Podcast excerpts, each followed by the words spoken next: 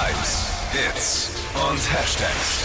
Flo Kerschner Show Trend Update.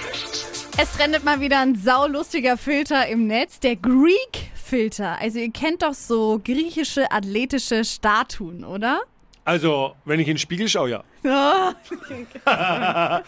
Ja, war ein Witz. Hab, Ja, darf man keinen äh, Witz hier bei mehr machen? griechischer Mythologie habe ich gefehlt. Im, Naja, diese Statuen halt, weißt schon, mit den Muskeln, die dann Ja, äh, aber bei griechischem Essen bin ich immer da. Und griechischen äh, äh, Spirituosen.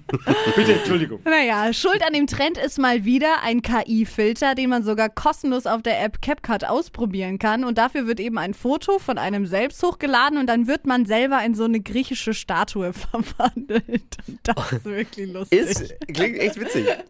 Da würde ich gern Tippi mal sehen als, als Zeus. ja, machen wir Oh. jetzt. Adonis. Ad- Als Oh. Adonis.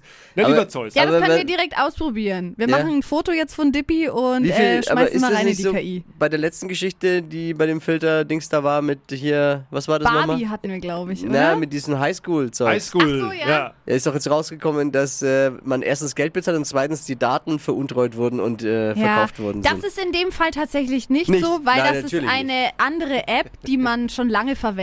Das, was da jetzt bei dem Ja. Highschool-Ding aufgekommen ist, war ja auf einmal eine ganz neue Äh, App. okay. Aber Ja. jetzt kann man dann kann man ja auch wieder auslösen gegen zwei Uso. Wir versuchen das Deine- mit dir. CapCut, oder was? Äh, CapCut, genau. Verpennt kein Trend mit dem Flo Kerschner Show Trend Update.